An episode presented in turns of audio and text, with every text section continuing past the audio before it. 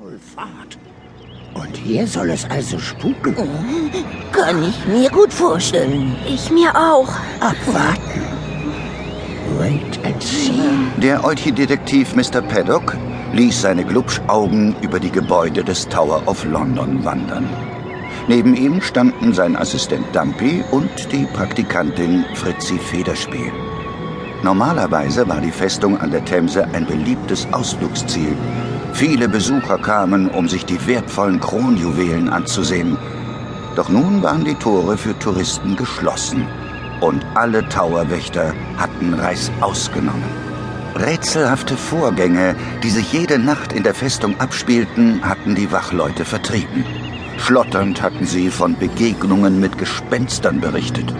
Und die waren so furchterregend gewesen, dass sogar die Wächter der Kronjuwelen geflohen waren. Kein Wunder. Hätte ich auch getan.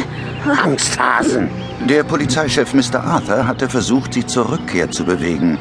Doch die Towerwächter waren viel zu verängstigt.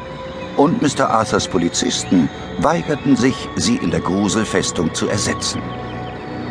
Schließlich war der Polizeichef auf die Idee gekommen, Mr. Paddock um Hilfe zu bitten.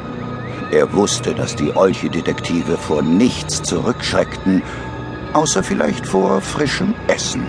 Das mochten die Olchis gar nicht. Aber sonst waren sie furchtlos. Meistens. Gut, bis auf Dumpy vielleicht. Doch auch der gruselte sich nur ab und zu. Und darum hatte Mr. Arthur, Paddock und Co. den Spezialauftrag gegeben, den Spuk im Tower of London aufzuklären. So kam es, dass Paddock und seine Mitarbeiter Dumpy und Fritzi nun mitten in der Festungsanlage standen. Vor ihnen lag eine Nacht voller gruseliger Geheimnisse. Ehrlich gesagt, wäre ich lieber wieder draußen, bevor es richtig dunkel wird. Bloody Nonsense. Es gibt keine Gespenster. Und ich bin sicher, dass wir eine andere Ursache für den Spuk finden werden. Wo stecken denn eigentlich die Olchi-Kids? Ich habe Ihnen die Festung gezeigt und jetzt spielen Sie da drüben auf dem Rasen mit dem Gespensterfangring von Professor Brausewein. Oh no! Die Olchi-Kinder warfen sich etwas zu, das wie ein Hula-Hoop-Reifen aussah. Doch dieser Reifen konnte mehr. Er sollte den Olchi-Detektiven bei ihrem Auftrag helfen. Professor Brausewein hatte ihn extra für Paddock gebaut. Und die Olchi-Kinder hatten ihn rattenfurzflink auf ihrem Drachenfeuerstuhl nach London gebracht. Sie dürfen den Ring auf keinen Fall kaputt machen.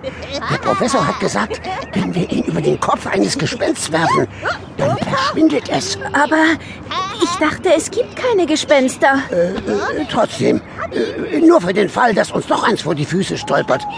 Hey, Olchi-Kids! Coming!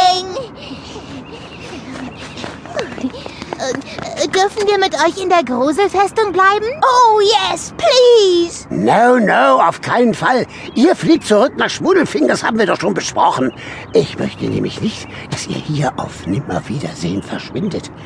Ihr werdet nicht die ersten Kinder, denen das passiert. Und bestimmt nicht die letzten.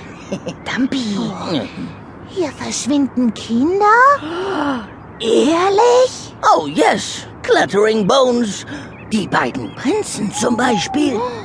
Welche Prinzen? Ähm, vielleicht die Band. Gibt's die noch? No idea, wovon ihr spricht. Für die Geschichte, die Dumpy meint, seid ihr jedenfalls noch zu klein. Glitschiger Grettenmief. Wir sind schon ganz schön groß. Muffelfurz, Teufel. Los, erzähl sie uns. Och ja, bitte. Na los, Boss. Also gut. Das war so. Vor langer, langer Zeit wurden zwei Prinzen in diese Festung hier gesperrt. Ihr eigener Onkel Richard hatte dafür gesorgt. Er wollte nämlich an ihrer Stelle König werden. O- Und was ist dann passiert? Langweilig. Die Jungen wurden nie wieder gesehen. Fast 200 Jahre später hat man ihre Skelette gefunden. Ihr Onkel Richard hatte sie im Bloody Tower ermorden lassen. Fliegt ihr jetzt freiwillig nach Hause? Nein. Aber ihr habt doch furchtbare Angst. Indeed. Um die Knubbelnasen seid ihr sogar schon hellgrün.